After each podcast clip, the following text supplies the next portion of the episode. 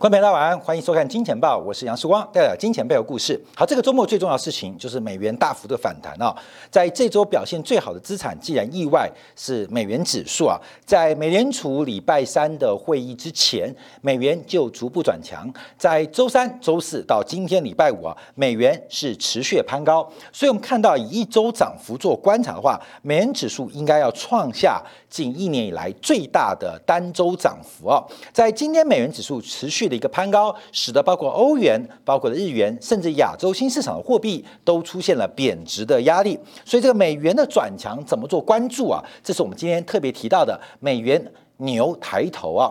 好，目前这底图是一个日线，我们看到美元指数长期在八十八跟八九附近啊，有一个大型的一个支撑区啊。从这个小图是月线，观众可以看得更清楚啊，有一条非常重要的颈线在这个位置。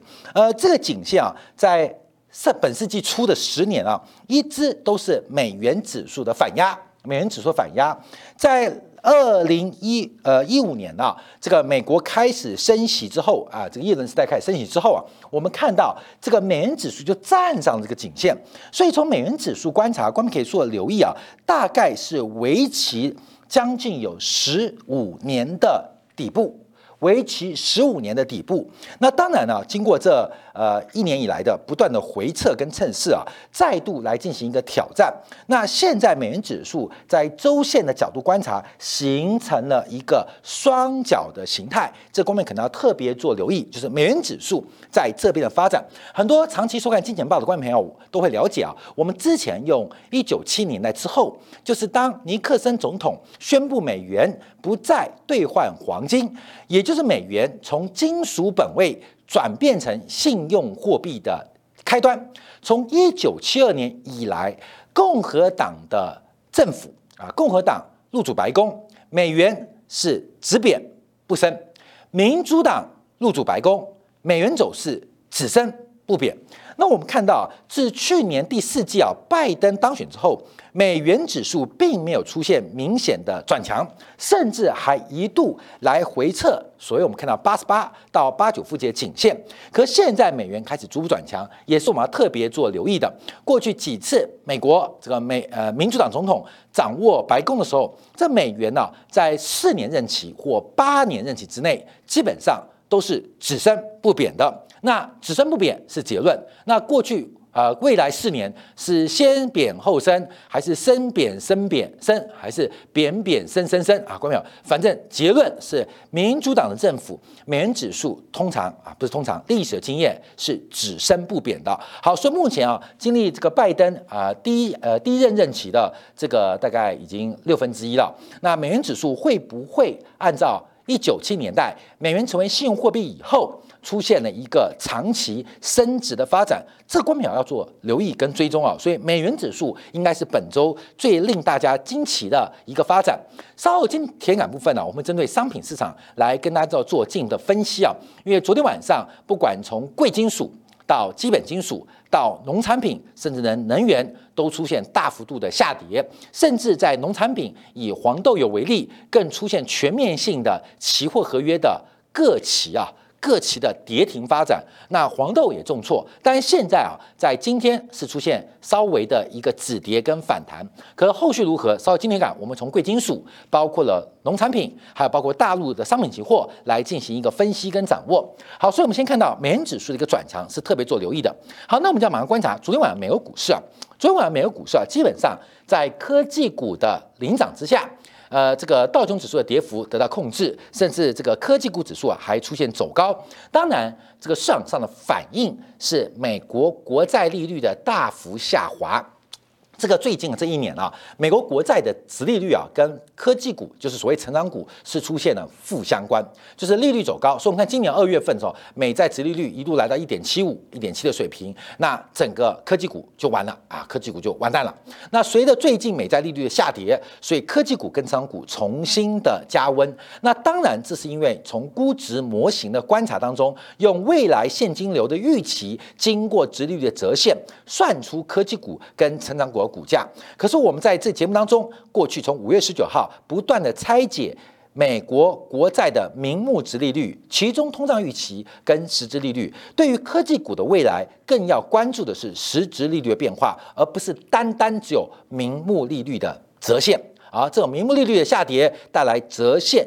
现值的增加是最近啊科技股跟成长股走多的一个原因，但还是要提醒大家注意到啊，因为我们过去这个一个月啊，从五月十九号开始做观察啊，我们一直提到呃这个商品周期要结束啊，其实很多观众朋友这个不相信啊，这个其实啊不相信很多啊，中间有黑时光的也非常非常多啊，这个嘲笑我，我跟你讲啊，时光主持十二年的金钱报了，十一年的金钱报，笑我的，我不客气讲，现在的草都已经变神木一样高了。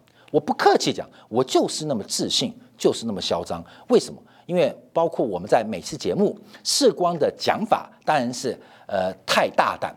可是团队经过非常缜密的研究跟观察，我们是非常有自信的。就像去年十月、十一月，我们说油价要买，原油要涨了四十二块，没有人相信油价跌到零以下还能买油价吗？所以我们常常会有耐心，让这个市场照我们预期的方向。来发展，而不是我们厉害，而是市场给出很多的讯息。不管从我们最近讲的国债的拆解，应该看到很多方向，所以一步一步啊，在正在来发挥跟发展当中。好，那今天我们要观察什么样的现象？我们要持续观察，在美联储呃调高 I O E R 跟 Overnight R R P 之后，昨天晚上。在美联储升息之后啊，美联储的 overnight RRP 啊，就所谓的美国美美 FED 的隔夜逆回购的账户，一口气暴增了两千五百三十一亿美金。大家记住哦，两千五百三十一亿美金在昨天从市场缴回给美联储。我们这是核心哦。昨天一天之内，全市场不管是从资本市场还是商品市场。甚至货币市场，昨天一天就缴回给美联储两千五百三十一亿美金，也就是昨天一天就抵掉美联储两个月的 Q 一规模，这要特别做关注啊。所以目前呢，我们要做掌握啊，就是大量的流动性开始回存美联储，大量的流动性。正在回存美联储，所以昨天啊，把这个 overnight 的 RRP 报酬率调高，原来报酬率是百分之零，哎，零报酬，投资人要零报酬的时候，规模已经来了五千亿美金。昨天宣布把从零报酬调高到百分之零点零五，变成正报酬，一夜之间就吸引了超过了两千五百亿美金。哎呦！存在美联储还有钱呢，而且是隔夜的啊，隔夜的啊，就是等于一天呐，存二十四小时啊，会有百分之零点零五年利率年化的一个报酬率。那现在观察啊，按照目前流动性过剩，还有包括了机构人主力出货尾声，那在六月底 overnight 的 RRP 应该会突破。一兆美金，也就是目前美联储的逆回购账户的余额将会持续的攀升。从最近几天，包括了从摩根大通到花旗的这个负责人进行了线上法说，都暗示都直接指向囤积了大量现金，大量现金啊！所以目前我们看到有巨大的流动性。正在用一种非常异常的速度在回流美联储，所以不要等到美联储缩表，也不要等到 Q E 缩表，其实已经缩表了啊，这个已经缩表了，所以大量的流动性在昨天一夜之间就回存到美联储，高达。两千五百三十一亿美金。那当然，我们花了几期节目跟大家提到，这个 overnight 的 RRP，美联储的逆回购的账户余额必须调高，原因是目前整个市场正在要挑战美联储的增钞。跟美联储的利率通道的下限，所以美联储不得不作为，提高了 overnight 的 RRP。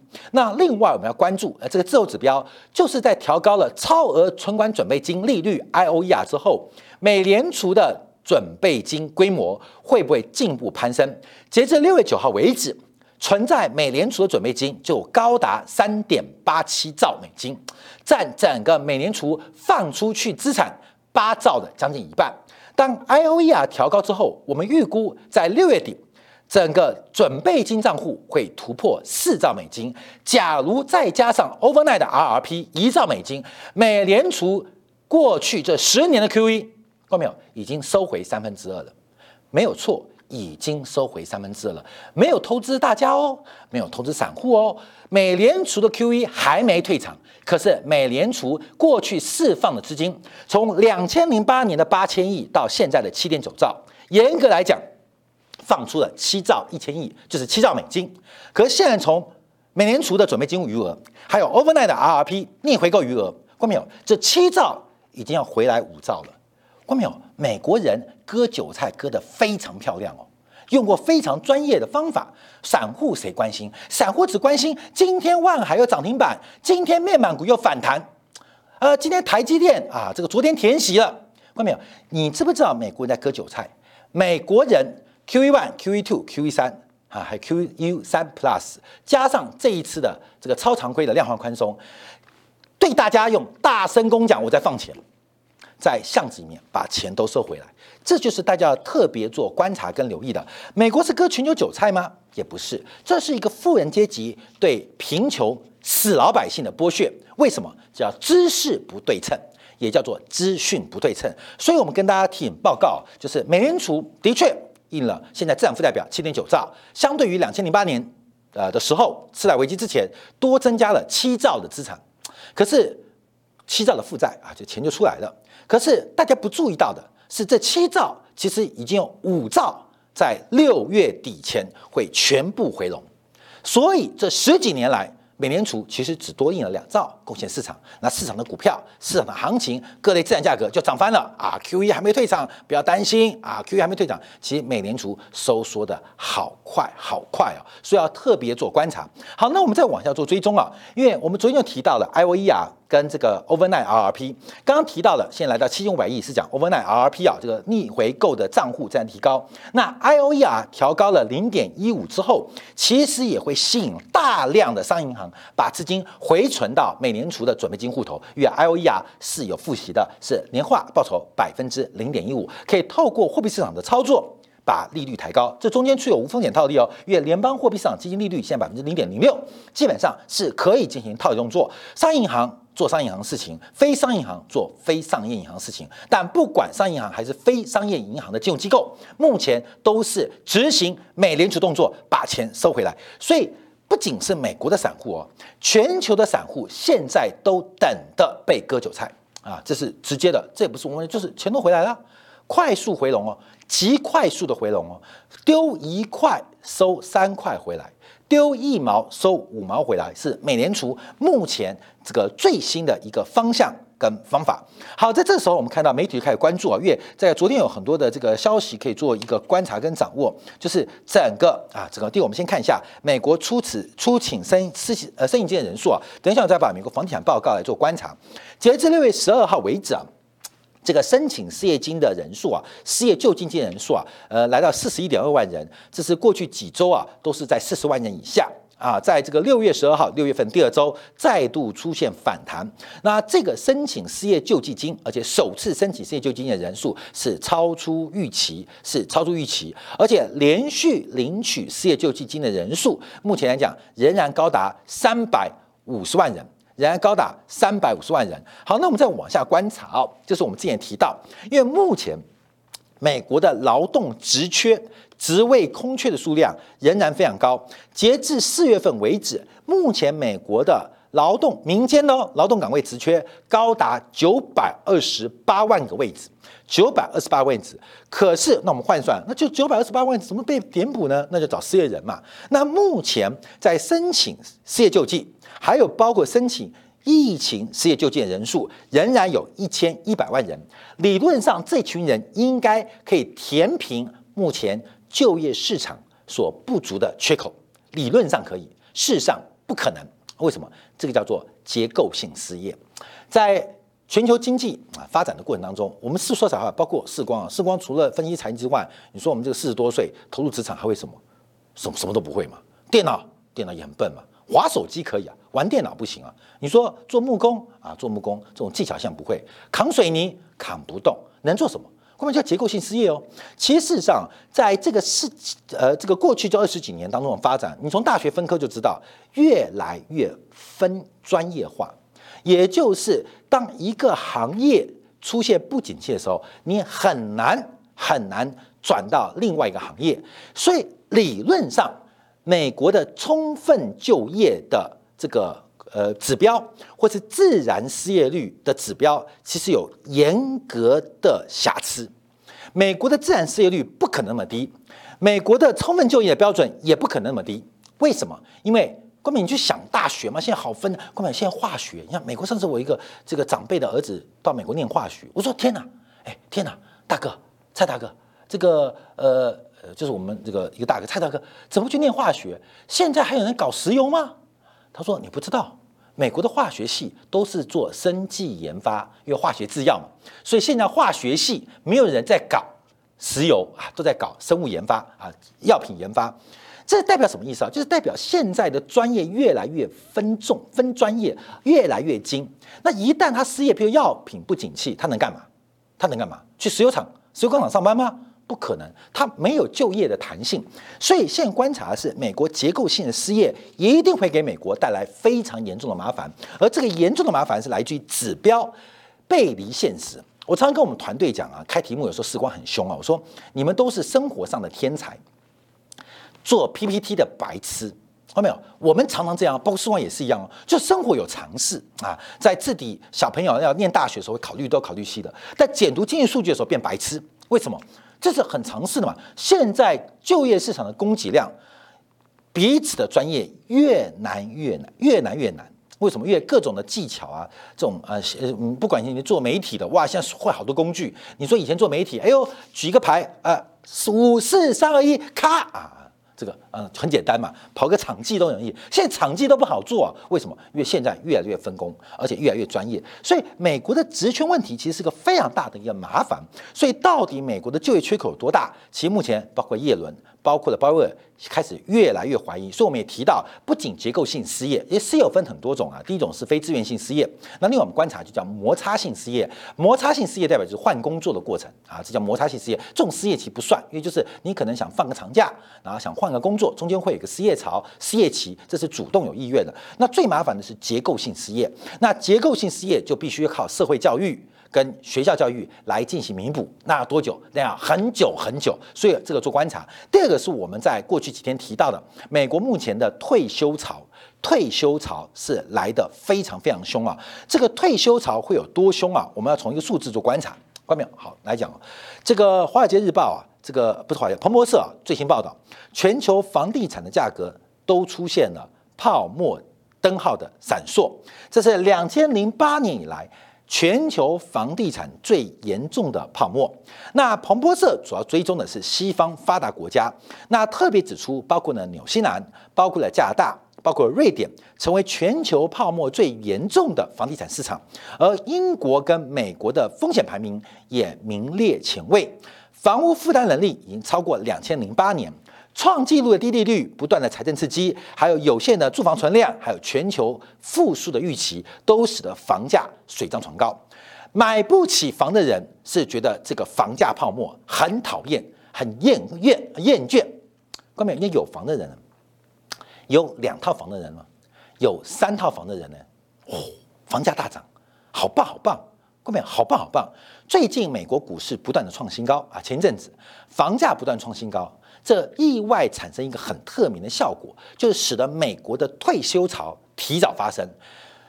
五十多岁没工作的人就是没工作，五十多岁还有工作的人，就是叫做我们叫做社会先进生产力的人啊，他基本上其实退休金的股票啊已经涨很多了，退休金够了，房子可能也不止一户，也不止两户，没有三户了。所以随着股市跟房市的一个价格高涨，意外的引发西方的退休潮。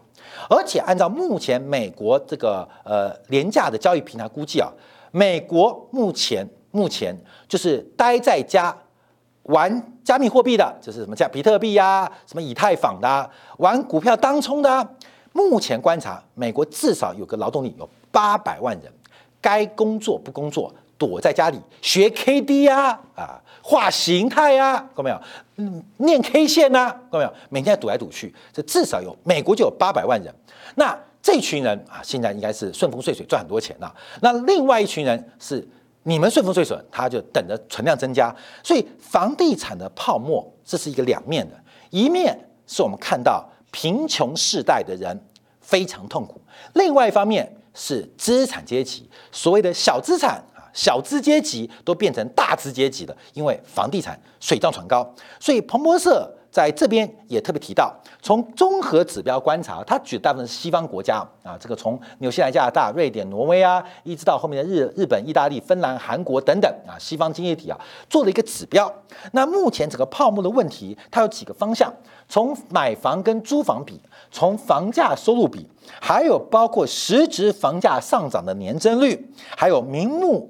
房价上涨的年增率，还有包括了年度房地产贷款的增速，从各项指标观察，不仅新兴国家，其实西方国家，我们从这指标，因为还没有检视新兴国家，其实大家都一样，房地产泡沫的问题已经非常非常恐怖跟惊人，非常非常的恐怖跟惊人，而房地产泡沫。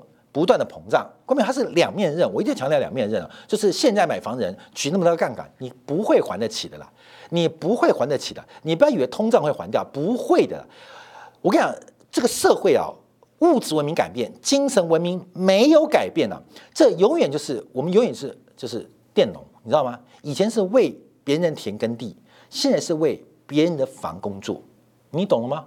一样啊，以前啊。中国的佃农，或是像拉美或英国的这个佃农，基本上工作二十年到三十年了。工作完之后你就解放了，因为小时候你可能没有读书，把自己也卖了啊，卖了拿一笔钱啊，卖身葬父啊，或是呃求一个呃温饱可以安歇之地啊啊进行交换。工作二三十年啊，这个庄园主看你也没体力了，可能就把钱债了清，甚至给你一笔退休费用就走人了。所以一辈子佃农就是为庄园主耕田打工。现在何尝不是换了一个方案而已啊？一九二零年代，美国开始发明了分期付款，其实就是另外一种这个剥削佃农的方式。我们人人都是佃农，只要你有房贷，只要你有扛啊十年、十五年、二十年还不起的房贷，你就是现代资本家的佃农。所以这个剥削一直存在。那佃农什么时候会爆发？就是他发现他永远还不起这个债，永远还不完。我把我自己卖了，连我女儿、儿子都赔上了。啊，这时候就灭亡，而且庄园主不给我饭吃，而且他的房子还会漏水，冬天好冷，夏天好热，这时候社会矛盾就会越来越激烈，而即将会发生。好，我们看到美国房地产经纪人协会最新的报告啊，因为他们估计目前美国房价走高，主要的原因是供给不足，他们用一个线性的表现，因为啊，这个过去啊，在上个世纪呃最后三十年啊，美国每年的新增的房屋供给大概是一百五十万套，到了本世纪之后，这个美国的房屋供给平均每年只有一百二十二万套。从这个算法算起来，美国的房子应该少了五百五十万套，少了五百五十万套。我们看它这个走势很特别哦，看到没有？这个逻辑感觉挺有道理。可是大家看这个图啊，假如你对美国的劳动参与率，很有了解的话，你会发现美国房地产的这个增量基本上跟劳动参与率非常非常的接近跟相像。所以最近不是一个华裔的一个导播吗？拍了一个呃无依之地嘛，拍的无依之地。当然我们看内地的观众可能比较看不到这个片无依之地嘛，这个我之前讲这个片子非常好看啊。呃，什么美国人现在很多都是叫无依之地嘛，无所依靠，所以美国房地产到底真缺跟假缺，而这种房地产过去的惯性啊，盖一块地就少一块地啊，各位明白吗？盖了一块地，这个地方少一块地，这个故事啊，各位朋友，还有时光活得过久，小时候我就听到日本人这样讲，后来台湾在七年代、八年代、九年代也是这样讲，少一块地，这个就这个这个盖一块地就少一块地哦。看没有这个逻辑嘛？尤其海岛海岛的经济体，哎，感觉很海岛的城市，盖一块地就少一块地，这逻辑感觉是通的，对不对？屁啊，这是是房地产商的这个要。剥削你的一个口号。我们再往下观察，随着整个房价的高涨，按照美国商务部啊的统计，这个房价在四月份啊年增率是创下了一九八八年以来最大，年增率高达百分之二十。而按照美国房地产协会所做的观察，目前消费者买房的意愿创下二十年以来最低的水平。不是美国人不买房，而是美国人买不起。而是美国人买不起，这也是我们持续要做一个观察跟追踪的一个方向。所以最后我们看一下这个联袂的，现也拖累了，也拖累了美国房地产的建商信心。那主要会拖累房地产开发商的信心，主要原因也是因为物价太高，而且就算能够盖得出来房子，也大家买不起。也买不起。今天啊，我还在跟一个美国的粉丝在聊天呢。啊，基本上因为他这个逃难啊，逃难啊，这个对于台湾政府很失望，就逃到美国去啊。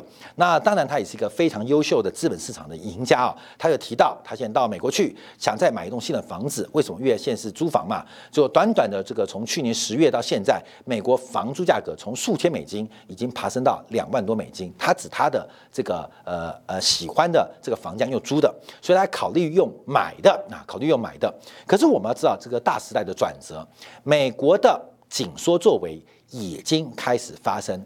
美国在转嫁自身赤字跟债务的过程当中，已经开始收割，这是官民要特别留意跟发展的。我们活在乾隆元年，还是活在乾隆六十年？看到没有？这是我常讲的故事。乾隆元年是大清帝国在。雍正的改革，在康熙的创业之后，一个非常重要，从出生段、主生段、末生段，这六十年当中，最后的末生段就产生了像和珅啊、和坤、和珅这啊、和珅、和坤无所谓，这个大太监喵喵啊，大大太监的这个财富，这是整场泡沫。后面我们看的故事，我们都喜欢用意识形态，我们所有的故事都从乾隆元年、乾隆二年到乾隆三十五年、乾隆三十八年、乾隆四十年、乾隆五十年。可是现在我们面对资产价格，它不仅不是乾隆六十年，还进入了嘉庆皇帝。我们面对的未来的发展，可能是一个非常非常恐怖的、严重的通缩，而不是严重的通胀。在这个过程当中，大家会相信现金为王将会是最。安全的地方。分享给大家，也祝大？家周末愉快。好，稍后我们在精彩部分要分析一下全球商品行情。在昨天重挫跟大跌之后，我们再度要解读拆解名目利率中间的含内涵，代表美国的名目债券利率会持续走低吗？各位有没有发现，美国不断的赤字，美元走强，美债利率越来越低？为什么？为什么？为什么？又跟原物料商品大跌有什么样的关系？休息一下，在接下来部分为大家做进一步的观察解读。